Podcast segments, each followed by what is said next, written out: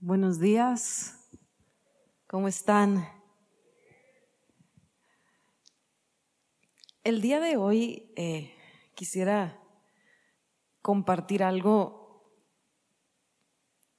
El pastor, el pastor anda eh, fuera y eh, desde hace varias semanas me dijo que, que, tenía un viaje que iba a salir, que si podía compartir el domingo. Y normalmente cuando, cuando sé que, voy a compartir, empiezo a, orar y Dios mío, ¿qué es lo que tú quieres? ¿Qué es lo que tú tienes? ¿Qué quieres que comparta? Y, y, desde hace un tiempo ha habido algunos versículos, muchos de ustedes me conocen y saben que me encanta el tema de, eh, en el área de la teología de estudios bíblicos, entonces me gusta mucho compartir acerca de me gusta mucho compartir acerca de, Biblia, de enseñanza, de contenido, de qué significa lo que dice, por qué dice lo que dice. Y han habido varios versículos que yo he querido compartir y, versículos muy eh, que conocemos o muy famosos, como Hebreos 11.1, después la fe, ¿qué? La certeza de lo que se espera, la convicción de lo que no se ve. Y, así traía otro versículo desde hace mucho que me ha dado vueltas y es eh, segunda de Timoteo 1.7, que creo que muchos también lo conocemos. ¿Se acuerdan que dice, pues Dios no nos ha dado un espíritu de temor, sino de poder, de amor, de dominio propio? Y hemos, y con las últimas prédicas, eh, este versículo ha salido mucho. Y, y traía dándolo vueltas y dije, quiero compartir, y está en mi corazón compartir ese versículo desde hace mucho he querido hacer un estudio bíblico acerca de eso y lo voy a compartir. Y de pronto me puse a estudiar un poquito, jugar con información. Y, de repente lo leí y dije, no, se me hace que, se me hace que no, que, que, esto no es, es, por ahí no va la cosa. Y luego pasaron las semanas y justo hace como dos semanas, una semana, viendo, eh, em, em, platicando con diferentes personas, diferentes ministerios y viendo cosas que están pasando, que estamos viviendo. El domingo pasado la, pastora nos compartía algo, la oración de servidores, eh, de estos tiempos que estamos viviendo, de la vida a la que Dios nos está invitando y la vida que Dios nos está llamando. Y, y, yo estaba muy desanimada con, con mi super versículo que quería y de pronto al escuchar todo eso, algo en mi corazón, como que eh, el Espíritu Santo trajo una paz a mi corazón de decir, eso, eso es lo que necesitas predicar, eso es el mensaje para ahorita, para este tiempo. Y entonces quisiera hoy compartirles de un versículo, y es segunda de Timoteo 1.7, que creo que todos aquí eh, nos lo, sabemos, al menos lo hemos escuchado una vez, y si no, creo que muchos de nosotros hasta de memoria nos lo sabemos. Y quisiera ah, compartirlo dentro del contexto, porque estamos en, Segunda de Timoteo y es un, eh, pues una carta que escribe Pablo. Y eh, Sabemos muchos que la mayoría del Nuevo Testamento está escrita por Pablo eh, y sabemos muchas cosas que hizo, que logró su conversión, pero quisiera ubicarnos un poquito en qué momento se encuentra Pablo, en qué edad, en qué etapa de su vida y por qué le está diciendo eso a, a Timoteo y qué le dice o por qué le dice. Porque creo que este mensaje que se escribió hace, no sé, aproximadamente dos mil años, es, está tan vigente el día de hoy por las cosas que están pasando, y no solamente hablo dentro de la iglesia, por las cosas que están pasando a nivel gobierno, a nivel sociedad, a nivel educación, a nivel eh, económico, todo lo que está pasando alrededor del mundo, creo que este, este versículo, esta riqueza que hay aquí, nos puede ubicar a nosotros. Eh, normalmente eh, los últimos años, a principio de año, me ha tocado compartir aquí, predicar en Fuente de Vida, y, me ha gustado mucho y lo disfruto mucho porque cuando predico a inicio de año, siempre le pregunto a Dios o le pido a Dios, Dios mío, dame un mensaje para este año. O sea, como qué hora es. Y quizá me han escuchado mucho decir, ¿qué hora es espiritualmente? ¿Qué hora es en, el, en tu kairos, en tu, en tu hora? Y, y hoy sé que no estamos a inicio de año, pero sí quiero compartir algo que genuinamente arde en mi corazón y esta, esta prédica en especial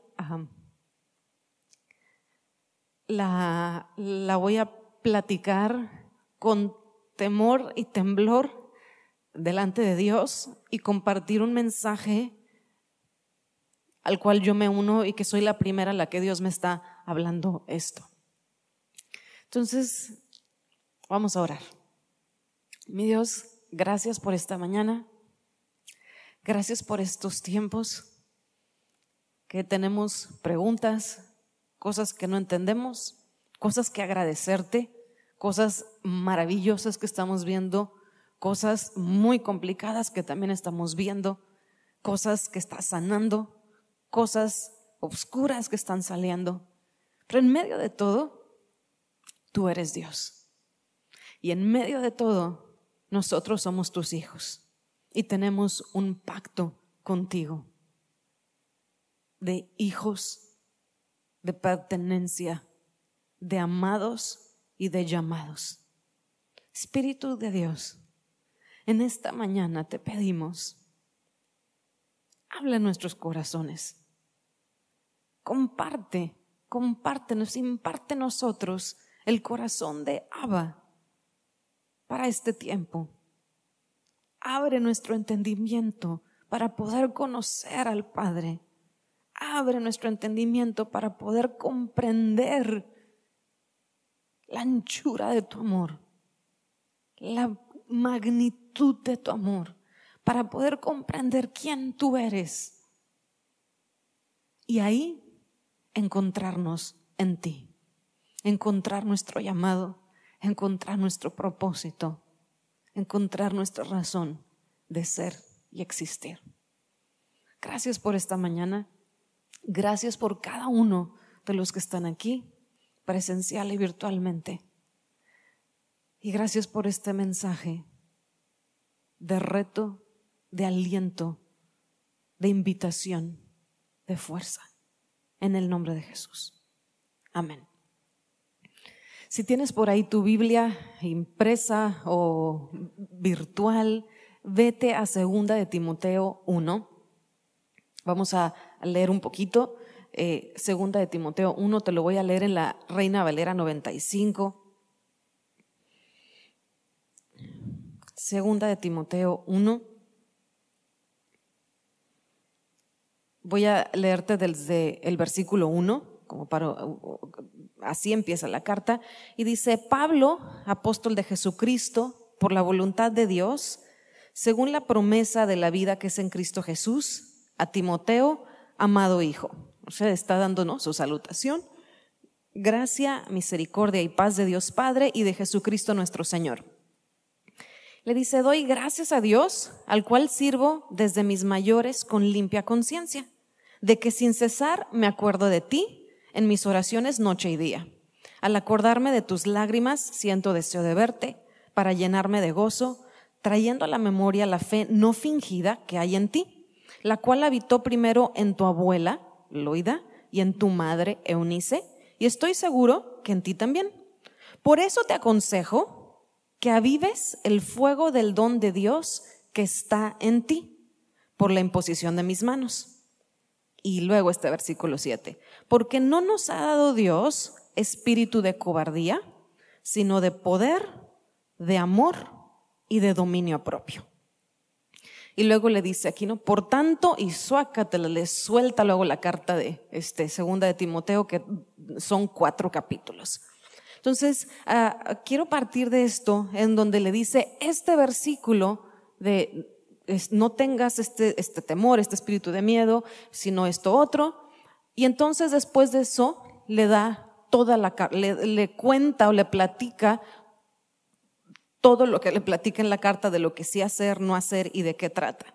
Entonces vamos a, ver por qué le dice este versículo o qué hay detrás de eso, por lo cual después de esto le da las instrucciones que le deja Pablo. Eh, entonces vamos a ubicarnos un poquito en cuestión eh, de la historia o el contexto.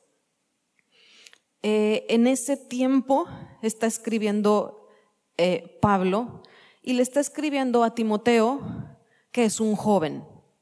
Es un joven, ha tenido, a este punto en esta carta, ellos ya han viajado juntos. Pablo, si recuerdan, tiene varios viajes misioneros, son tres y duran, unos duran, no sé, aproximadamente un año. Hay, muchos estudios de esto, pero e, e, es, no sé, a mí me encanta y es muy divertido. Entonces, en medio de esto, ya pasó eso y, Timoteo, pues bueno, ya hay, ya hay primera de Timoteo. Entonces ya hay una carta que pasó, un mensaje que le da, y ahora estamos en segundo, y le da esta carta, y le está hablando básicamente a Timoteo, que es un líder cristiano. Y en medio de una época en donde hay mucha confusión teológica, mucha confusión moral, incluso gente que conocía la verdad, conocía la palabra, tenía las buenas nuevas y empieza a transgiversar las cosas, a alejarse de lo que conoce y aún muchos a crear eh, una nueva información o interpretación de las cosas completamente diferentes de lo que es. No sé si le suena como hoy en día, un poquito esto. Y entonces Pablo básicamente le está diciendo a, Timoteo que sea fuerte, que sea valiente, que sea firme. Y, y entonces, ¿qué es lo que qué es el llamado de Pablo hacia Timoteo? A que sea diferente. Pablo le empieza a decir a Timoteo con estas palabras que necesita ser diferente con esto que va a empezar a enfrentar, con esto que va a vivir, con esto que él, está haciendo, necesita ser diferente y necesita no ceder a las presiones de la opinión pública y no amoldarse al espíritu de su época. Entonces le dice, si tú vas a hacer lo que quieres hacer y no lo que quieres hacer, a lo que Dios te ha llamado, necesitas aguantar el calor de la presión. Y yo, yo cuando leía esto y, estudiaba un poquito decía, híjole, qué fuerte, porque hoy en día qué grueso está la presión social, sobre todo con todo lo que son las redes sociales, la presión eh, de ahora de lo políticamente correcto y, y, no ofender, no lastimar, y, estoy de acuerdo, pero lo que está detrás, digo, ay, ay, ay. Y entonces le dice Pablo, aguanta y no te amoldes, no te hagas a lo que está en el ambiente, a lo que se cree, a lo que se habla, a lo que se dice. Y entonces vamos a ver, primero, Pablo. ¿En qué época? Eh, Pablo cuando escribe segunda de Timoteo, ya es un anciano. Ya no estamos con el Pablo eh, joven, el Pablo vigoroso, el Pablo que, que ya hizo ¿no? que va a ser el viaje misionero que dura un año y que va a ir aquí, allá, cuyá, y que va a confrontar esto, ya es un Pablo anciano.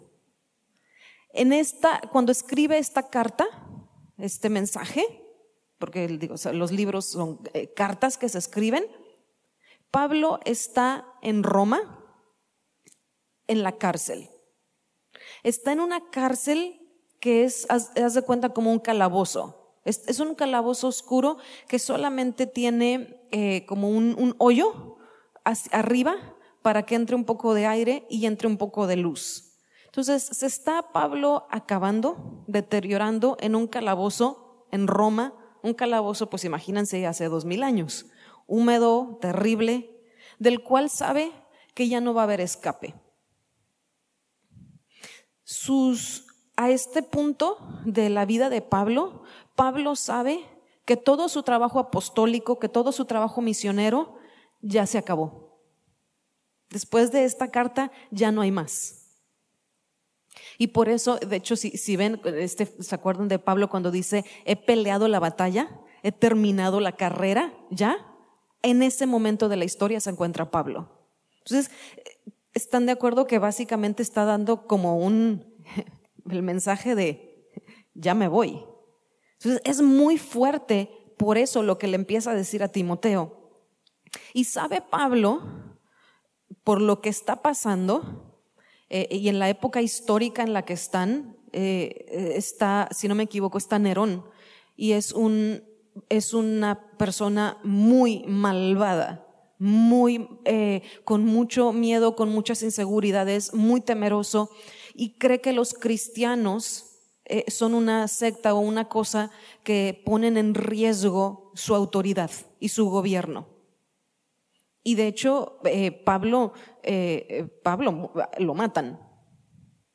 O sea, después de esto, Pablo lo matan. Porque a veces también como que nos, nos, olvidamos de la vida real, ¿no? De la vida, como que leemos la Biblia como que, wow, hombres de Dios, magníficos, siervos, ¿no? Y, y, y, nada más nos quedamos con esos pedacitos, pero a veces necesitamos como hacer un, un zoom out, hacer la cámara y tener visión de águila y, y ver qué sigue. Y Pablo sabe que ya se va a morir. Por eso escribe lo que escribe en segunda de Timoteo. Y sabe que después de eso y de ese calabozo, imagínate terminar tus últimos días siendo el hombre tremendo que es, eh, es, uno, es considerado el, el pues el que pone toda la teología del Nuevo Testamento y termina así. Y no sé si para ti o para mí al escuchar eso sería como, ¿cómo es posible que haya terminado así siendo el hombre de Dios que fue? Pero yo no veo a un Pablo en esta carta deprimido, no veo un Pablo triste, no veo un Pablo angustiado, así como que, ay, cuestionando si hizo bien o no hizo bien, porque seguir a Dios lo tiene ahí donde lo tiene. Y una de las teorías es que en esa época eh, Pablo fue, muere siendo decapitado. Entonces, sabe y la preocupación, o hay una preocupación en el corazón de Pablo de decir, ya me voy, sé que no me queda mucho tiempo aquí, me van a matar. La cosa está muy caliente. Hay mucha gente hablando y haciendo unas herejías y unas apostasías y unas cosas terribles. ¿Quién va a pasar? ¿Quién va a seguir pasando el mensaje? ¿Cuál es el mensaje que se va a quedar? en medio de toda esta gente que se está levantando, que está hablando, está haciendo cosas y demás. ¿Qué va a quedar de todo lo que, eh, Pablo como pensando, qué va a quedar de todo lo que yo dije, de todo lo que yo enseñé, de todo lo que instruí, las instrucciones que di? ¿Quién las va a transmitir? ¿Cómo se van a transmitir para que no se transmiten, si no se transmitan diluidas? que no se empiece a hacer una mezcla, un híbrido. ¿Quién las va a transmitir sin contaminación? ¿Y quién las va a transmitir a las generaciones que vienen? Porque Pablo sabe que ya va de salida. Y Timoteo, eh, cuando le estaba escribiendo a Timoteo, no, o sea, no es la generación que viene, le está escribiendo a Timoteo para la generación que viene. Y entonces, así es, dentro de este contexto, es cómo se dirige Pablo en esta carta a Timoteo. Le está dando un encargo muy fuerte de conservar lo que ha recibido, cueste lo que cueste, de mantenerlo, de que no se diluya, de que no lo altere por la presión social, por la presión y la agresión y la intimidación de la gente, que mucha anda muy brava y que no solamente que la mantenga, que la, que la, que la reciba, ¿no? que la guarde, sino que la transmita. Y que la transmita a hombres fieles que también son capaces de poder enseñar a otros. Y esto que te estoy diciendo tú lo puedes encontrar en el capítulo 2, versículo 2 de esta carta. ¿okay? Y dice en el capítulo 2, versículo 2, lo que has oído de mí ante muchos testigos, esto encarga a hombres fieles que sean idóneos para enseñar también a otros. Entonces, yo no, sé si te pasa, yo, yo la verdad he estado mucho conflicto con este mensaje y, y, y, lo pienso y he estado, estoy con el nudo en la garganta, el nudo en mi corazón, porque básicamente está diciendo, ya me voy, tú te quedas. Y tú te quedas para los que vienen. Y por un lado veo aquí cómo se va Pablo que yo digo, aso mis respetos, yo quiero ser como él cuando sea grande. Porque no está diciendo, ya soy inservible, no, ya no tengo nada que dar, ay, ya, ya vino alguien a reemplazarme. No, sabe los tiempos, sabe los tiempos delante de Dios, conoce las cosas y tiene un corazón genuino de un pesar por lo que sigue. Y por otro lado está Timoteo, este chavo, no tan chavito, pero es un joven. Y pues imagínate que eres Timoteo, con sendo hombre gigantón del reino y del evangelio y todo lo que hace, y dice, adiós, ahí te quedas. En medio de todo ardiendo Troya, no, literal, o sea, con este calor, con esta bronca social, eh, política que había en ese entonces, mucha gente diciendo de chile, chicle y chocolate, del Evangelio, gente que era parte de ellos, dejó de ser parte de ellos y ahora golpeaba a ellos. Y yo no sé si te ha pasado, porque mi mensaje para el día de hoy es para los Timoteos, también para Pablo, pero en especial y para Timoteo.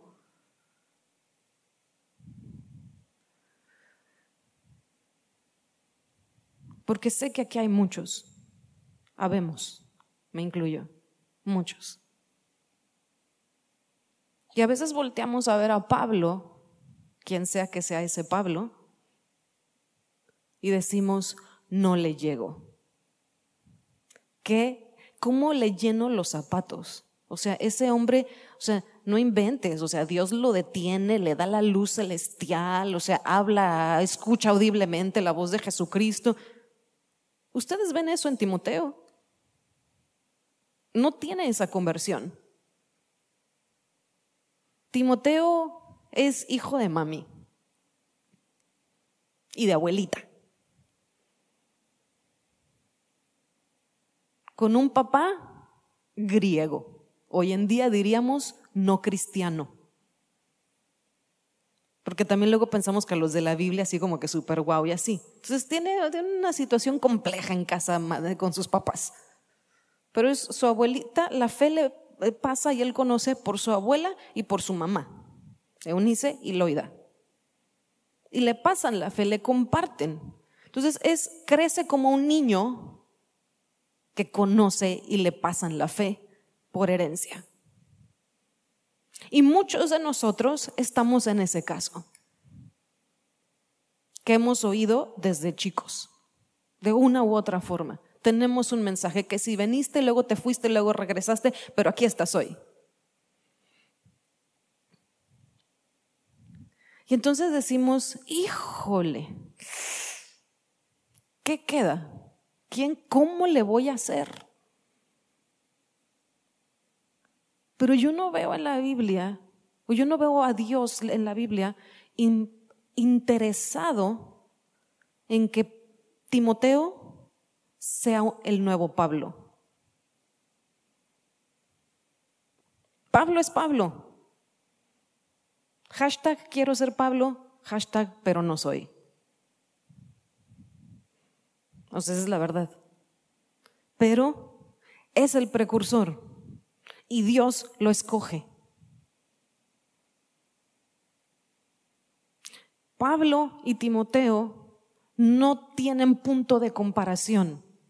Pablo fue llamado a una cosa y Timoteo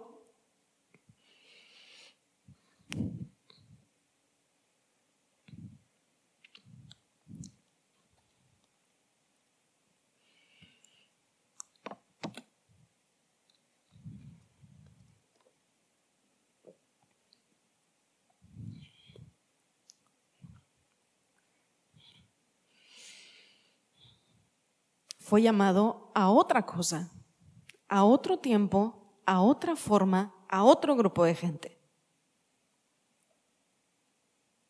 Por eso no sé si, no sé si se empiecen a tener un poquito, empecemos a tener un poquito más idea cuando le dice Pablo a Timoteo en el versículo 7, hey, Dios no te ha dado un espíritu de miedo.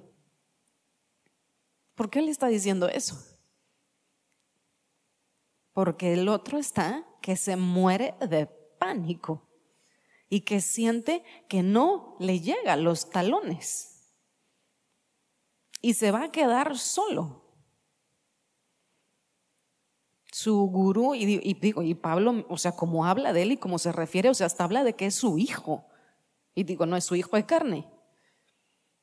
Y para este tiempo, como Pablo ya pasó los tres viajes misioneros eh, y todo lo que vemos en la Biblia de sus viajes, ya viajaron juntos, ya ministraron juntos. Timoteo ya estuvo en la cárcel con Pablo en cartas anteriores. Y todo esto que les estoy platicando, sé que estoy resumiendo mucha información de la historia o la secuencia cronológica bíblica. Pero todo lo que te estoy platicando está en la Biblia. Todo, nada más que que leer las cartas y entenderlas o ver la cronología. Y entonces da este mensaje y le da este mensaje por algo. Y, veo por otro lado, vamos ahora, Pablo, cuando lo escribe, Pablo está preso en Roma, como decíamos, y se describe a sí mismo, ustedes lo ven en el 1.8, cuando dice, prisionero de nuestro Señor. A su mecha. Este encarcelamiento de, de Roma, del que ya no después lo matan, es el segundo que tiene en Roma. Y a mí me impacta porque yo no veo a Pablo, aunque sabe que se va a morir siendo una víctima. Y dice, híjole, me, me, encerraron porque, no sé, no, prediqué, ¿qué voy a hacer? ¿Qué va a hacer? O sea, dice, soy prisionero del Señor.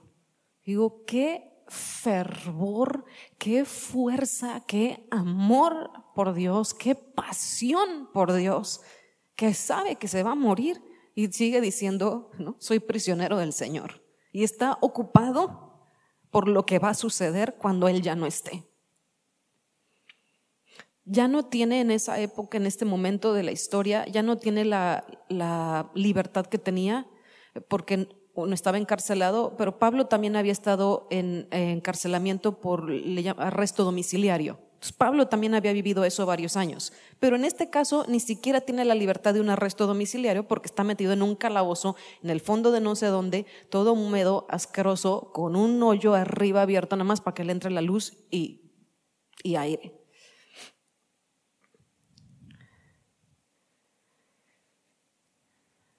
Vemos que es un lugar que es difícil eh, que se encuentre esta cárcel.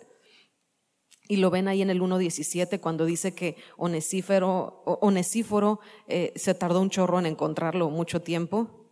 Vemos, y lo vemos en el versículo 16 de este capítulo, que también estaba encadenado. Entonces no solamente está ahí, sino que trae literalmente, pues, está encadenado. Sufre de soledad, de aburrimiento y de frío en la vida de la prisión. Y esto lo pueden ver en el capítulo 4 de esta carta, del versículo 9 al 13. Les, les, estoy dando estos versículos porque sé que muchos de ustedes les gusta tomar nota y luego revisarlo, porque si me pongo a leer todos los versículos necesitaríamos al menos como unas tres horas. Pablo en este tiempo está esperando ya el juicio de, legal, lo que sigue ya había comparecido varias cosas y está esperando el juicio completo. Pero sabe que no va a ser absuelto y sabe que la, la muerte es inevitable y lo vemos en el capítulo 4 del versículo 6 al 8. ¿Cómo es que pasa esto? Pues bueno, Pablo hace varios viajes y después de haber sido eh, que lo sueltan del arresto domiciliario que tenía en Roma, que esto lo ven en el libro de los Hechos, dice que Pablo volvió a emprender el ministerio de la predicación, o sea, que se vuelve a ir a otro de sus viajes misioneros. Dice que fue a Creta, esto lo ven en Tito 1.5, se va a Creta y deja ahí a Tito. Luego sigue y se va a Éfeso y ahí deja a Timoteo. Esto lo ven en 1 Timoteo 1, 3 y 4. Luego quizás se fue a Colosa a ver a Filemón, como lo había planeado, que lo ven esto en el libro de Filemón en el versículo 22, porque solo tiene un capítulo. Y luego se va a Macedonia, que también lo vemos eso en 1 Timoteo 1.3. O sea, Pablo andaba con todo, viajando aquí, allá, yendo a, los lugares en donde había abierto obras, donde había compartido y dejando a alguien responsable. Entonces muchos de este, Tito, Timoteo, muchos de ellos, pues son los chavos que se quedan en ese lugar. Y bueno, los, chavos que se quedan en ese lugar, pues, pues son los pastores, ¿no? Estas últimas semanas hemos estado eh, teniendo unas eh, reuniones eh, con el equipo de AG, los servidores, y estábamos hablando de algunas cosas, de cosas que Dios nos ha llamado, que Dios quiere hacer. Y entonces, platicando varios, decíamos, y la pregunta era, ¿qué hay en tu corazón? ¿no? ¿Qué Dios ha puesto en tu corazón para esto? Y varios decían cosas como estas. Yo siempre le dije a Dios que no quería y no quiero ser pastor. Siempre le dije a Dios que yo no quiero ser líder. ¿Ok? ¿Y qué es lo que hay en tu corazón? Ok, pues compartir, predicarle a la gente, escucharla, acompañarla, aconsejarla, vivir la vida con ellos. Ok, ¿y, y, qué es eso?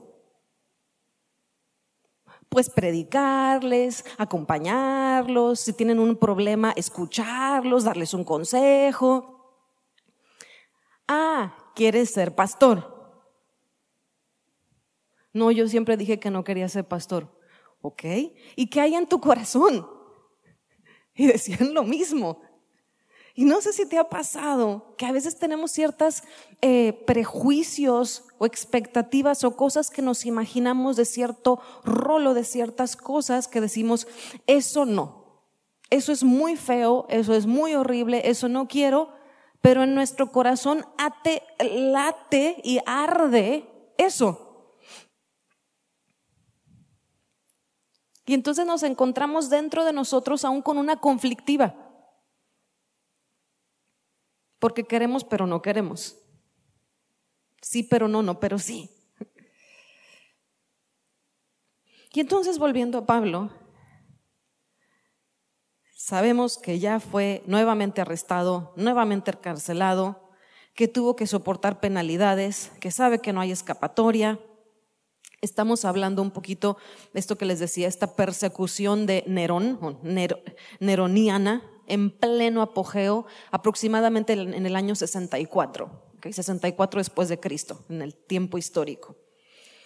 Entonces, aún la tradición dice que Pablo lo decapitaron y que Pedro, más o menos en la misma época, también lo matan. Los dos son mártires. Y, la tradición, no, esto no está comprobado, dice que eh, Pedro pidió que lo mataran crucificado boca abajo. Entonces, esos son los grandes hombres de Dios, los apóstoles, estos hombres. Y entonces estamos en este momento en donde básicamente esta carta a Timoteo es una comunicación muy personal, muy, muy, así, muy cerca de su corazón para su amigo, para su hijo espiritual, para su compañero misionero y de batallas, que es Timoteo. Y también es la si, si fuera en términos legales, pudiéramos decir, es como el testamento de Pablo, como su última voluntad y testamento, ojo, para la iglesia no para Timoteo, sino para la iglesia. Y entonces, ¿qué vemos aquí? Vemos este contexto de ese momento de la historia. ¿Y qué vemos en Timoteo? Porque Timoteo es a quien le escribe la carta. Y básicamente Timoteo está siendo empujado o lanzado a una responsabilidad de un liderazgo cristiano mucho más allá de su capacidad natural. Mucho más allá. para este momento, Timoteo ya es, ya es líder, ya está al frente de algo. Pero lo que Pablo le está pidiendo y le está encomendando es más allá de lo que él puede. Vamos a ubicarnos ahora un poco en Timoteo. Más o menos eh, aquí donde estamos en esta carta, ya pasaron 15 años donde Pablo lo recluta, lo llama, lo invita, lo recluta en Listra, que es donde vivía Timoteo. Timoteo había sido el compañero misionero de Pablo, viajó con él casi todo el segundo y tercer viaje misionero de Pablo. Había sido el delegado apostólico de confianza muchas veces en Tesalónica, en Corinto. También acompañó a Pablo a Jerusalén, pudo estar con él en lo de Roma, estuvo durante el primer encarcelamiento, porque de hecho si ustedes eh, eh, leen la carta, habla de que dice Timoteo y yo les mandamos saludos. Y pues, ¿cómo le mandan Timoteo y el saludo si están en la cárcel? Eh, Pablo. Ah, está cuando escribe en, la, prisión, cuando escribe la epístola, de, la carta de Filemón, Filipenses y Colosenses. Este es Timoteo. Entonces, cuando termina el primer encarcelamiento de Pablo, deja a Timoteo en Éfeso como el líder aceptado de la iglesia. Entonces se le dan a Timoteo amplias responsabilidades. ¿Qué responsabilidades tenía?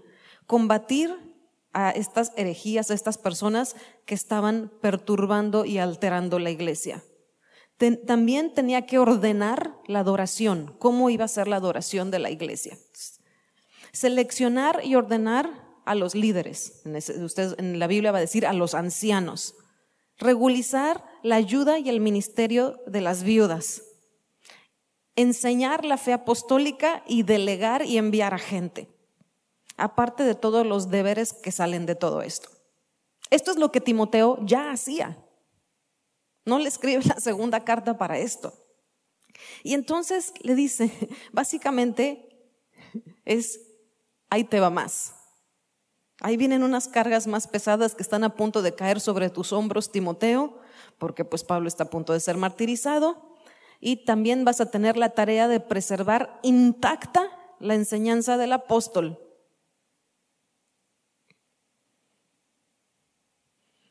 Yo, nada más yo cuando leí esto, o sea, ya estaba casi en el piso.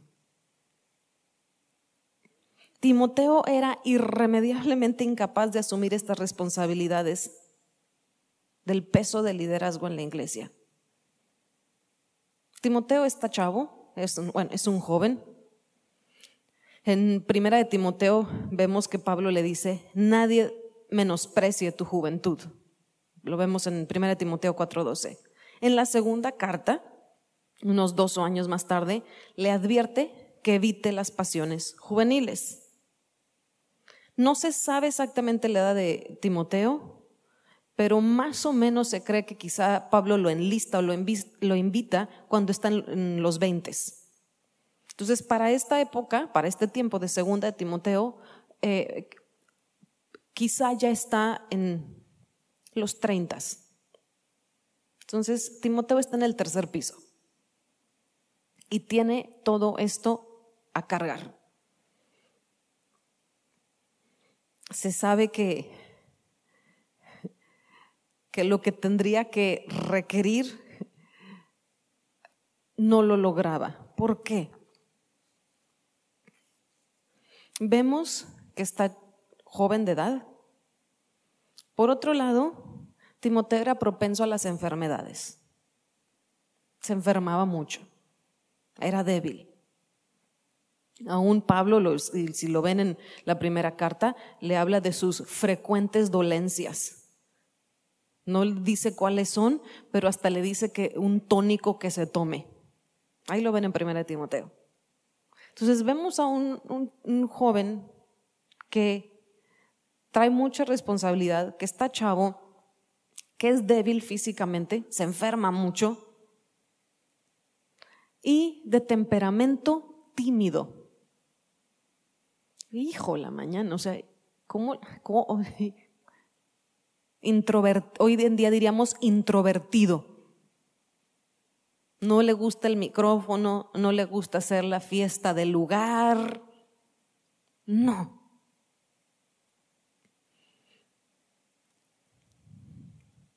De hecho, en Primera de Corintios 16, 10 y 11, Pablo tiene que meter la mano por él y entrarle al quite. Cuando le escribe, les dice, cuando venga Timoteo, no lo intimiden, no lo desprecien, respétenlo, o sea, bájenle, no se lo coman, no se le vayan sobres. Varias veces en la segunda carta, Pablo le está diciendo que tome su porción de sufrimiento, que no tenga miedo, que no tenga vergüenza, que Dios no le ha dado este espíritu de miedo, que lo dice en el versículo de hoy y en, en 8, en el capítulo 2, versículo 1 y el versículo 3, en el capítulo 3, versículo 12, en el capítulo 4, versículo 5. Digo, híjole, ¿por qué tantas veces le está diciendo no tengas miedo, no tengas miedo, no tengas miedo, no tengas miedo? Y no sé si hoy en día este es el mensaje que Dios te está diciendo a ti. No tengas miedo, no tengas miedo, no tengas miedo, no tengas miedo. ¿Por qué? Por lo que está sucediendo, por lo que hay en el entorno, en el entorno, por lo que está pasando de este tiempo de transición, porque hay una transición, y también pues por lo que hay en la vida misma de, de Timoteo la edad que tiene, que está débil, que es introvertido, que no tiene esto, que no le llega a Pablo. Básicamente Timoteo sería un chavo que sería un super servidor. Tú nada más dime qué hacer, dame las instrucciones, no me pongas ahí al frente y yo lo hago. Pero Pablo está diciendo, yo ya me voy, ¿quién va a tomar mi lugar? ¿Se necesita alguien? ¿Quién, eres? ¿Quién vas a ser?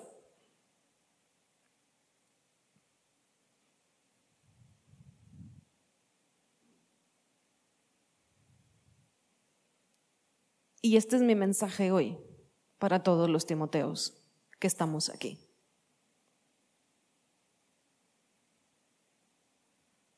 No es un mensaje que sale de mi corazón, se los prometo que no porque para mí también es este mensaje. Por eso dije que hoy lo compartía con temor, por no decir terror y temblor, aunque voy a hablar de que no tengamos miedo. ¿Te sientes incapaz? ¿Te sientes que no le llegas? ¿Te sientes débil físicamente? ¿Que no tienes el temperamento, la personalidad, el carácter, los dones? ¿No le llegas al gran Pablo? Ok. Es válido, es real, así está. Pero eso no impide que Pablo se va y que Timoteo se queda. Y no sé si lo has visto alrededor del mundo. ¿Quién está en los puestos de autoridad? todo lo que quieran política, eh, gobierno, educación, las familias, ¿quién está? Porque veo a Pablos por todos lados agarrándose hasta con las uñas.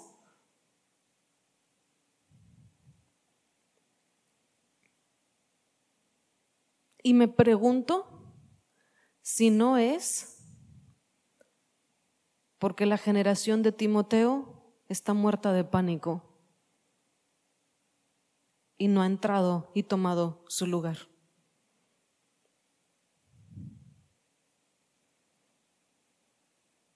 Y siguen estando en todos los ámbitos de autoridad. Gente Y no, y no nada más lo digo por una edad cronológica, porque no es cuestión de que tengamos X edad o que estás en la tercera edad o en la juventud o en la adolescencia. Y veo aquí, y, para mí, este Pablo que sabe y que no se siente rechazado, que no agarra y bota y avienta todo, que no termina siendo un hombre ahí, pues ahí que quedó y pues ahí se lo echaron por las cartas que escribió porque Nerón andaba loco y andaba matando. Sabe su tiempo en la historia y sabe el llamado y lo que Dios le ha encomendado a él y lo hace hasta el último momento. No se siente intimidado porque viene un Timoteo. Por eso dice, por eso es muy significativo y te invito a leer las cartas de Pablo. He peleado la buena batalla. He llegado, he logrado, ya. Y, yo, les invito a los Pablos de esta época, ¿qué hora es? ¿A qué te está invitando Dios en este tiempo? Porque también me está tocando ver Pablos que sienten que son, que son un cero a la izquierda, que ya no cuentan, que ya no tienen nada que aportar que ya se acabó su tiempo y no hay nada más. Y no veo eso en esta historia. Y lo veo apasionado por Dios, apasionado por la generación que viene, por los tiempos que vienen, preocupado y también ocupado en lo que sí le toca. Sabe que ya no es el tiempo de los viajes misioneros, sabe que ya no es el tiempo de hacer ciertas cosas que antes hacía y empieza a hacer lo que es de ese tiempo y a darle lugar y a, confiarle y a depositarle y a vaciarse sobre Timoteo y sobre las cartas que escribe porque sabe que es para la iglesia, no nada más para un chavo. Porque el punto aquí es, no es que Timoteo brille. Pablo no está ocupado en eso. Pablo lo que le importa es la transmisión de las buenas nuevas. ¿Quién las va a transmitir? cómo se van a transmitir, que no se diluyan, que no se enchueque eso. Y gracias a Dios por Pablo y por Timoteo, porque hoy estamos aquí nosotros. Y somos una consecuencia de eso. Somos bendecidos por eso.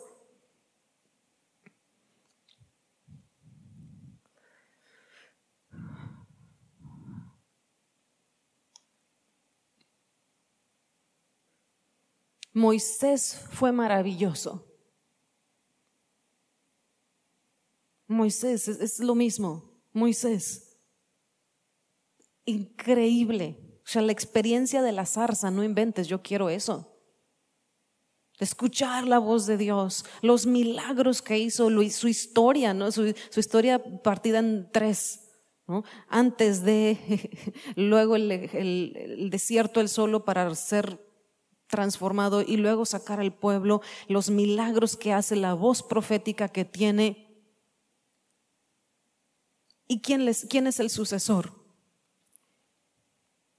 Josué. No tienen el temperamento para nada parecido. El llamado tampoco es el mismo, aunque sí es a liderar, pero no es el mismo. Moisés es un, es un pastor.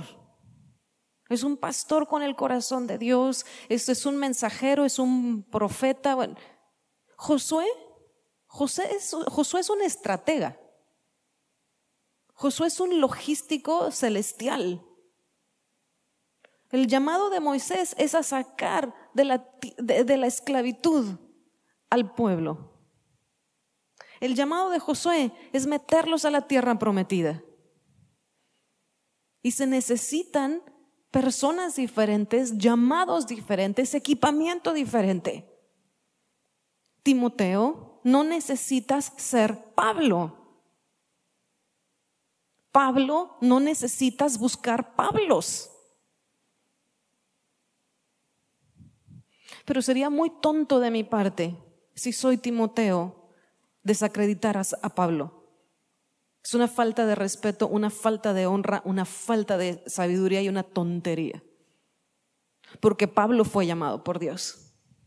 Y no puedo desacreditarlo y decir, ay, porque él, él no tiene lo que yo tengo o no entiende las épocas. Fue llamado por Dios, tiene algo de Dios. Y yo lo que quiero es poder pararme sobre los pies de esos gigantes para poder escalar y llegar a esto a donde Dios me está invitando.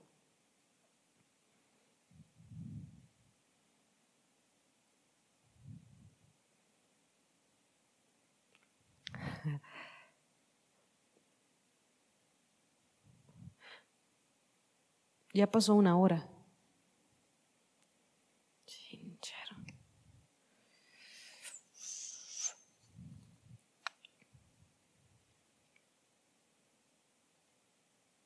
¿Qué es lo que le encomienda para que tengas una idea? Pablo, con estos cuatro capítulos, no voy a hablar de eso, no, para eso necesitamos muchas prédicas. Solo hoy es el siete. En el capítulo uno de Segunda de Timoteo, Pablo le está encargando que guarde el evangelio, guardar las buenas nuevas. Y todo, esa es la encomienda, una de las encomiendas que tiene eh, Timoteo. Otra que tiene en el capítulo 2, el encargo de sufrir por el Evangelio. Uy, ese es el encargo. Y podemos ver y pueden leerlo en el capítulo 2. En el capítulo 3 le da otro encargo, continuar con el Evangelio. En el capítulo 4 le da otro encargo, proclamarlo, proclamarlo, proclamar el Evangelio. Y entonces por eso y por todo lo que vamos, acabamos de platicar, Pablo le dice, ¿me pueden poner otra vez el, versículo, por favor, en la pantalla? Segunda Timoteo 1.7. No nos ha dado Dios un espíritu de temor. En otras versiones dice de cobardía, sino de poder, de amor y de dominio propio. Por todo esto que acabamos de platicar. Por este tiempo en la historia en la que nos encontramos, y fíjate, porque me suena con este versículo que Pablo también se está hablando a él por lo que viene. Porque no nos dice no te ha dado, dice no nos ha dado. No nos ha dado Dios un espíritu de temor. ¿Y qué, qué me dice con esto del espíritu de temor? Eh, y hay unos ah, debates en la, en la teología acerca de esto, de temor de miedo, ¿no? La palabra en griego, phobos, ¿no? donde viene la palabra fobias. Pero también hay una palabra muy parecida, no es la misma y no se deriva de ahí, en el griego, que habla de esclavitud. Y esto me recuerda mucho porque es un lenguaje que vemos a Pablo usar. De hecho, hoy cantamos esta canción, ¿no? Ya no soy esclavo del temor, soy hijo de Dios. ¿Se acuerdan cuando Pablo habla que no nos ha dado un espíritu, que no somos esclavos, que no somos esclavos? Y el miedo, este miedo nos deja, muchas veces nos, nos hace vivir esclavos, encarcelados. Y ojo, si nosotros le damos lugar a eso, va a ser muy difícil, por no decir imposible, cumplir, caminar en esto que Dios nos ha dado, porque el miedo inhabilita, el miedo cancela y, minimiza aquello que Dios te ha dado, hace que se te olviden las palabras, te apaga, te apaga adentro. Entonces dice, eso, dice, no. En lugar de eso, dice, sino que te ha dado un espíritu de poder. Poder. ¿Para qué? Para enfrentar enemigos y peligros. Porque a veces cuando escuchamos poder pensamos en milagros y maravillas y señales. Sí, eso es poder. Pero también acuérdate cuando dice, y Jesús dice, pero vendrá, cuando están esperando los discípulos en el segundo piso, ¿se acuerdan? Cuando va a venir la llenura del Espíritu Santo, dice, espérense hasta que qué? Reciban ¿no? al Espíritu Santo y habla de ese poder, Entonces, ese espíritu de poder, ¿de, quién está hablando?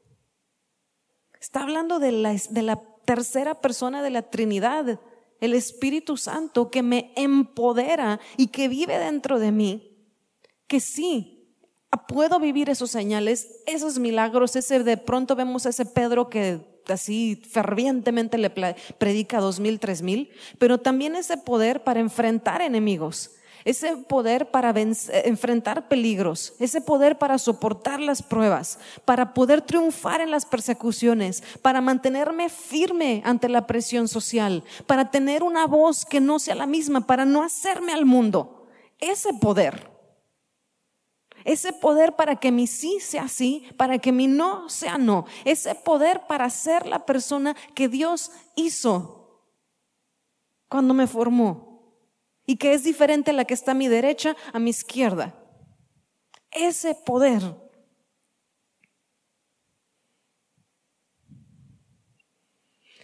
¿Qué me dice? Que el miedo, u otra, si uso otra palabra, y cobardía, y ojo, porque no está hablando aquí de un temperamento pues decir, es que yo soy introvertido. Pablo no está hablando de eso. Porque podemos ser introvertidos. Pero dice, Dios te ha dado un espíritu de poder. No sé si te ha pasado cuando tienes miedo o has visto en otros un miedo, eh, alguien que tiene miedo o alguien que tiene cobardía, va, desconfía de sí mismo. Cuando tenemos miedo, desconfiamos de nosotros mismos, desconfiamos de los demás. Anticipamos los peligros, nos llamamos precavidos. Y anticipamos las dificultades.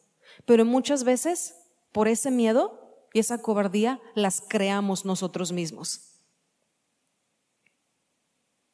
Anticipamos el fracaso y por lo tanto muchas veces lo provocamos en ese miedo y en esa cobardía.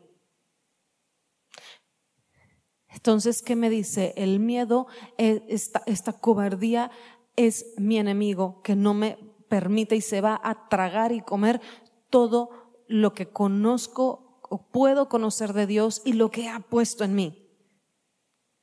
Entonces, ¿qué hago? En lugar de eso, tomo este espíritu de poder que ahuyenta el miedo.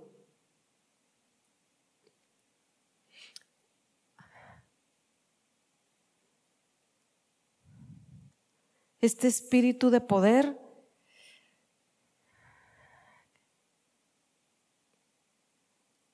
que me permite frenarme cuando no me quiero frenar o aventarme cuando no me quiero aventar.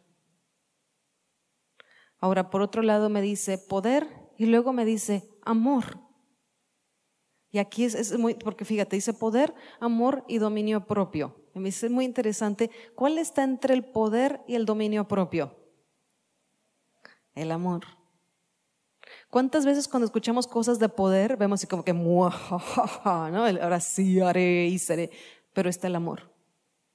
El amor que controla o que filtra ese poder. Y también ese dominio propio que pasa a través del amor, porque muchas veces con el dominio propio nos frenamos y en aras del dominio propio le damos lugar al miedo, le damos lugar a la inseguridad. por eso dice poder, amor y dominio propio. Y entonces vamos al amor. Y si tú lees Gálatas 5:22, ¿qué es el amor? Dice, más el fruto del Espíritu es amor, gozo, paz, paciencia, benignidad, bondad, mansedumbre, templanza, fe. Contra tales no hay ley. Entonces, ¿qué veo con el amor, el que me está hablando aquí? Un espíritu de amor. ¿Cómo lo puedo tener? Es el, el, el amor es un fruto. ¿Qué significa fruto? Es una consecuencia de un ah, fruto es si hay fruto es porque hay un arbolito. El fruto del amor es la consecuencia de tener a la persona del Espíritu Santo en mi vida, activa, que me permite amar a Dios, amar a mi prójimo, a los hombres y amarme a mí. Ese amor que dice en primera Juan de Juan 4:18, ese perfecto amor que echa fuera todo temor. Ese perfecto amor que echa fuera todo temor. El miedo es el hijo de la esclavitud. El amor es el hijo de la libertad.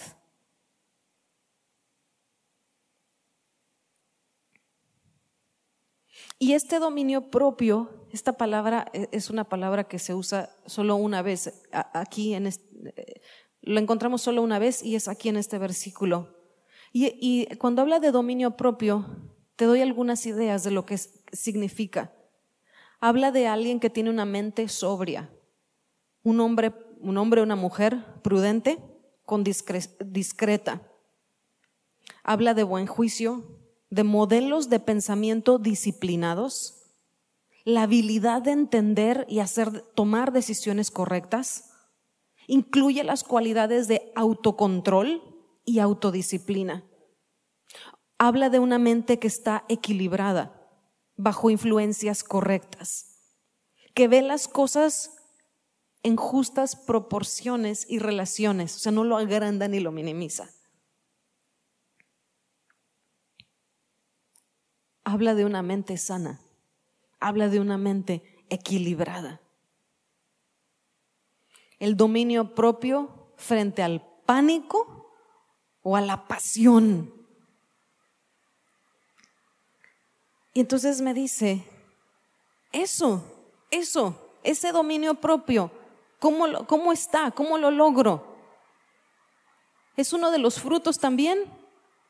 Gálatas 5:22, más el fruto del Espíritu es amor, gozo, paz, paciencia, benignidad, bondad, mansedumbre, templanza y fe. Templanza, esa palabra, es dominio propio. Es que necesito a la persona del Espíritu Santo. Timoteo no está solo. Pablo no estás solo. Conoce tus tiempos. No tengas miedo. No tengas miedo. O bueno, más bien, no hagas al miedo parte tuya. Y lo hemos escuchado en las prédicas. El miedo es el miedo es normal, el espíritu de miedo no. Todos lidiamos con miedo. ¿Y qué vemos aquí en este versículo? Dios quiere que Timoteo sepa que ese miedo no es de Dios. El miedo no es de Dios. Dios no nos manda, no nos envía, no permite un espíritu de miedo en nosotros. Porque a veces pensamos un poco que sí. Dios no lo manda. Entonces, lo primero que necesitamos lidiar con esto es entender que no es de Dios, que el miedo no es de Dios y que tú tienes la capacidad de poder decir, esto no es de Dios, Dios no me está haciendo sentir así, Dios no me ha dado esto. Puede ser que tengas una personalidad introvertida, que quizá estés pecando, practiques un pecado, que sea un espíritu, pero no es de Dios. La segunda cosa que te puede ayudar a enfrentar quizá estos temores o este miedo es que así como puedes entender que Dios no te ha dado el miedo, que puedas comprender qué es lo que Dios sí te ha dado. ¿Y qué te dice este versículo? Que Dios no te ha dado el miedo y que sí te ha dado qué? Un espíritu de poder, amor y dominio propio. Está describiendo algunas de las cosas que hay en la persona del Espíritu Santo. Entonces Dios nos ha dado un espíritu de perdón. Cuando me cuesta trabajo y me da miedo pararme en el púlpito, hablar frente a otros, hacer algo que me da miedo, digo, esto no viene de Dios. Y también digo que sí viene de Dios. Me ha dado poder poder, cuando estoy haciendo su obra, cuando estoy proclamando su palabra, cuando represento su reino, tengo todo el poder de Dios respaldándome. Estoy segura en sus manos. Y si eres un hijo y una hija de Dios, yo supongo que en tu casa estableces el reino, que en tu trabajo, que en tu escuela, que en el súper, en el mercado, en el rodante, en el micro, en el taxi, donde quiera que estés, bañándote, eres un hijo de Dios y establecemos el reino. No solamente es cuando hacemos algo ministerial. Entonces está el respaldo de Dios sobre nosotros. Y también nos ha dado este amor, ese espíritu de amor. Y vemos ese espíritu de amor y, es muy fuerte con, con Jesús. Porque Jesús cuando lo van a crucificar, si recuerdan, y que se le alebresta la cosa y que viene este uno de los discípulos y le dice, ¿qué onda? ¿Nos vamos a los trancazos, Jesús? No sé si lo estoy parafraseando obviamente, pero pues saca, saca la espada y le mocha la oreja a uno. ¿no? Y Jesús agarra, y lo vemos uno de los evangelios que agarra la oreja y se la vuelve a poner. Y le dice, hey, aguanta, el que espada mata, espada muere, no es por ahí. Y Jesús le dice, ¿tú no crees que yo no puedo llamar y clamar a mi Padre Celestial y que me daría legiones de ángeles? Y teniendo todo ese poder y sabiendo quién es, de frenarse por amor y decir, sufro la cruz. Amo, sirvo a mi prójimo. Y antes de eso, la noche anterior, si recuerdan, el, pastor lo predicó, lavarle los pies a los discípulos y hasta el traicionero de Judas. Lavarle los pies. Ese amor. Entonces vemos con Jesús que nos dice, sí es posible. Sí es posible. Y Dios nos ha dado dominio propio, esta mente sana, este, esta, ¿por qué podemos esto? Porque la palabra, por eso hablamos mucho aquí en la congregación de leer la Biblia, de estudiar la Biblia, de orar la Biblia, de meditar la Biblia, de regurgitar la Biblia, de, de toda la Biblia. ¿Por qué? Porque te renueva, te renueva la mente, te renueva la mente, te cambia, te hace, se amolda tu mente en lugar de al mundo a el reino de Dios. Y esto es una y otra y otra y otra y otra y otra y otra vez. Entonces, ¿qué te diría? No aceptes lo que Dios no te ha dado. No lo aceptes. Viene a tocar a la puerta del corazón, viene a tocar a los pensamientos, el miedo, la cobardía. No lo aceptes. No viene de Dios. Ten esa valentía, esa, al menos esa confianza en el Dios que tienes y que tenemos, que es un Dios bueno, un Dios justo, un Dios santo. Y de decirle, y poder tener la autoridad, porque Dios te la ha dado, de poder decir, esto no viene de Dios, no lo quiero, no me interesa, vete en paz, déjame en el nombre de Jesús. Y por otro lado, la humildad para recibir y caminar lo que Dios nos ha dado, que es un espíritu de poder, de amor y de dominio propio. Y la otra cosa que te quiero decir, la valentía sí importa. Sí importa la valentía. Sin ella no podemos cumplir el propósito de Dios, la invitación de Dios a nuestras vidas. Y el propósito de Dios para ti es más grande que ganar dinero, que estar entretenido o que estar cómodo. A ti te corresponde usar los dones que Él te ha dado.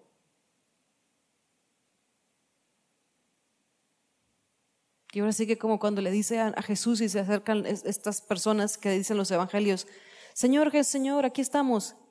¿Quiénes son? No los conozco. Espérame, si en tu nombre echamos fuera demonios y hicimos y dijimos. Dice, espérame, tuve sed y no me diste de tomar. Tuve hambre y no me diste de comer. Estuve encarcelado y no me visitaste. ¿A qué hora Jesús? Nunca te vimos así. Es que cuando no se lo hiciste a uno de ellos, no me lo hiciste a mí. Tener esa, esa valentía por amor a Dios y porque ya es hora. El miedo, la timidez te van a impedir usar los dones que Dios te ha dado para tocar a su pueblo, para tocar a tu prójimo que lo necesita.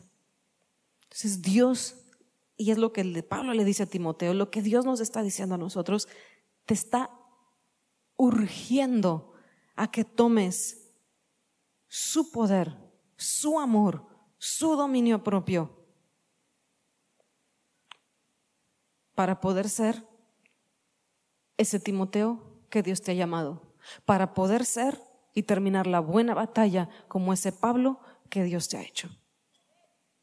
Y quisiera orar en esta tarde por los Timoteos. Por los Timoteos que se han muerto de pánico, miedo, terror, congoja. Y dicen, Jesús, ¿cómo? No puedo. ¿Hay alguien así? ¿Me pudiera ser así? ¿Hay algún así? Ok.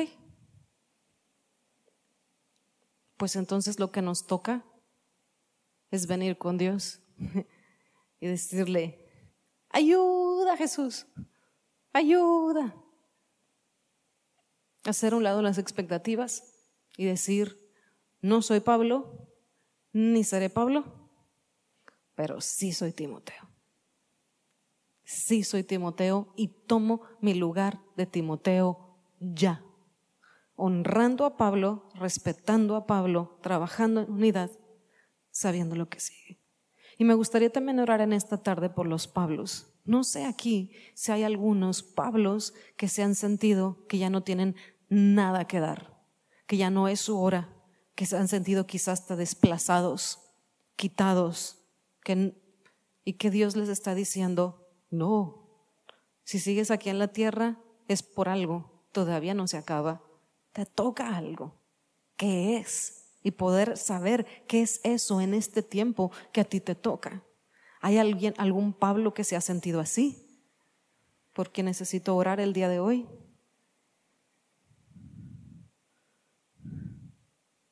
¿No? Ok, gracias. Ok. Les invito a ponerse de pie y vamos a orar.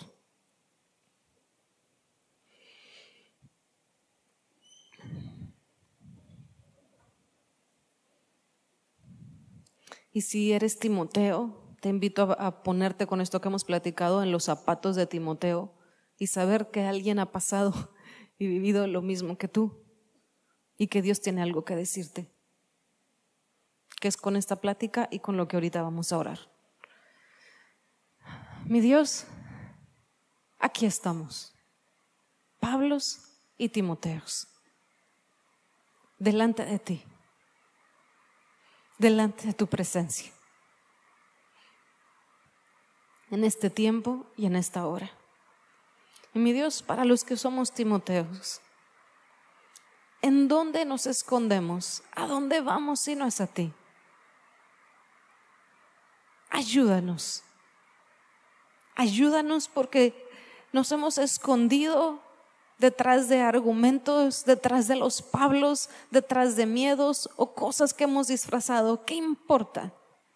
Porque nosotros en nuestro corazón sabemos que nos hemos tomado la estafeta que tú nos estás pasando. Y en este día queremos decirte, mi Dios, lo que te dijo el profeta cuando tú preguntaste, ¿quién irá? queremos decirte, heme aquí, envíame a mí, que dispuesto estoy. Te entrego este miedo y ahí tú dile a Dios, esta inseguridad, esta sensación de que no puedo, que no llego, que no la libro, te la entrego en la cruz en esta tarde estas comparaciones que yo misma, yo mismo he hecho con Pablo, te los entrego. Te entrego y suelto estos miedos que me han atormentado en mi mente, en mi corazón. Y escojo en esta tarde tomar tu espíritu de poder, amor y dominio propio. Y Espíritu de Dios, te pido en esta tarde para todos aquellos que están orando esto con su corazón.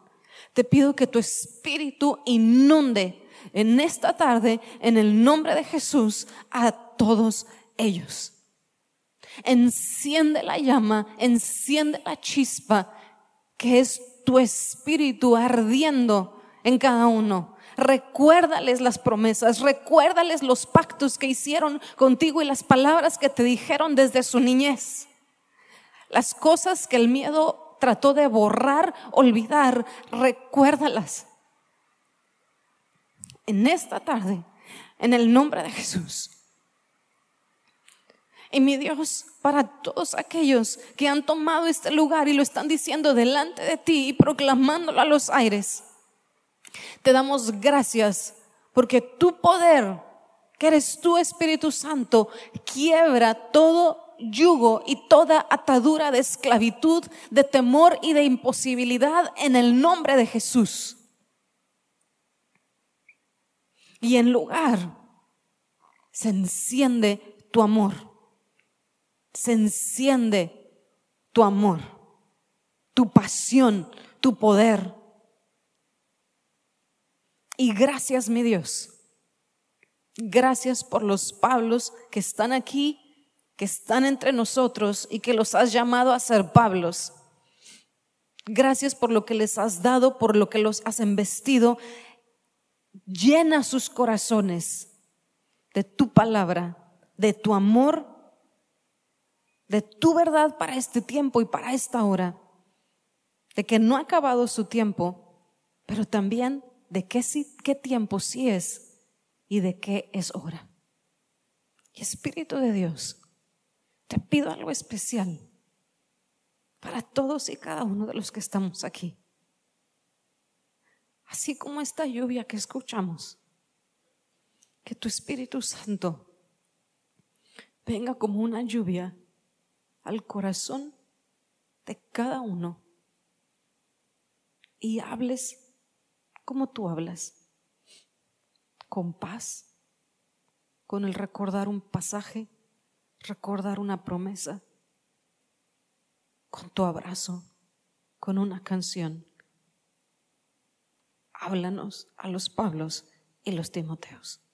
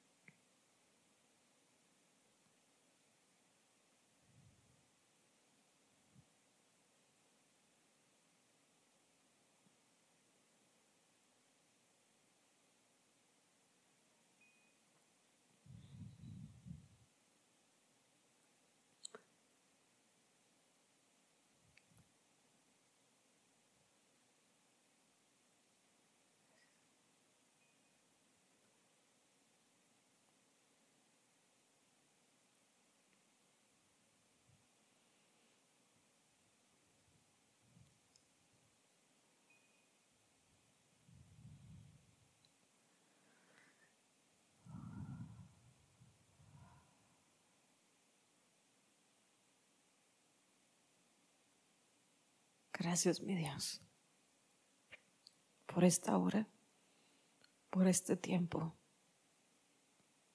y porque tu Espíritu Santo es en nosotros, está en nosotros. Gracias te damos, mi Dios. Gracias te damos porque nos vamos de aquí y no te quedas aquí, te vas con nosotros. Gracias por esta investidura de saber quiénes somos, a qué nos has llamado y qué hora es. Y porque tu Espíritu Santo nos capacita, nos empodera para lograrlo.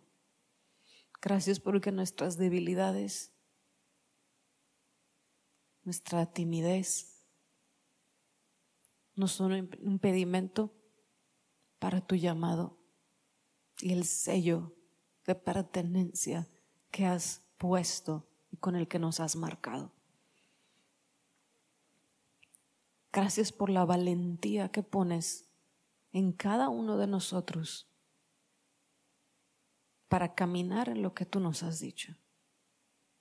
Gracias por la autoridad que pones en nosotros para que cuando toque a la puerta el miedo podamos con toda confianza decir, esto no viene de mi Dios, no lo quiero, no lo acepto y te vas.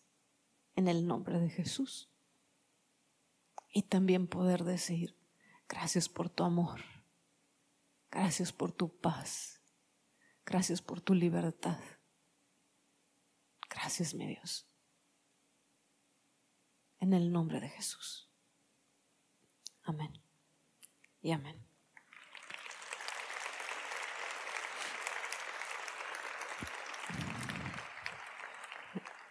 Para los que están del otro lado de la pantalla, que Dios los bendiga. Nos vemos.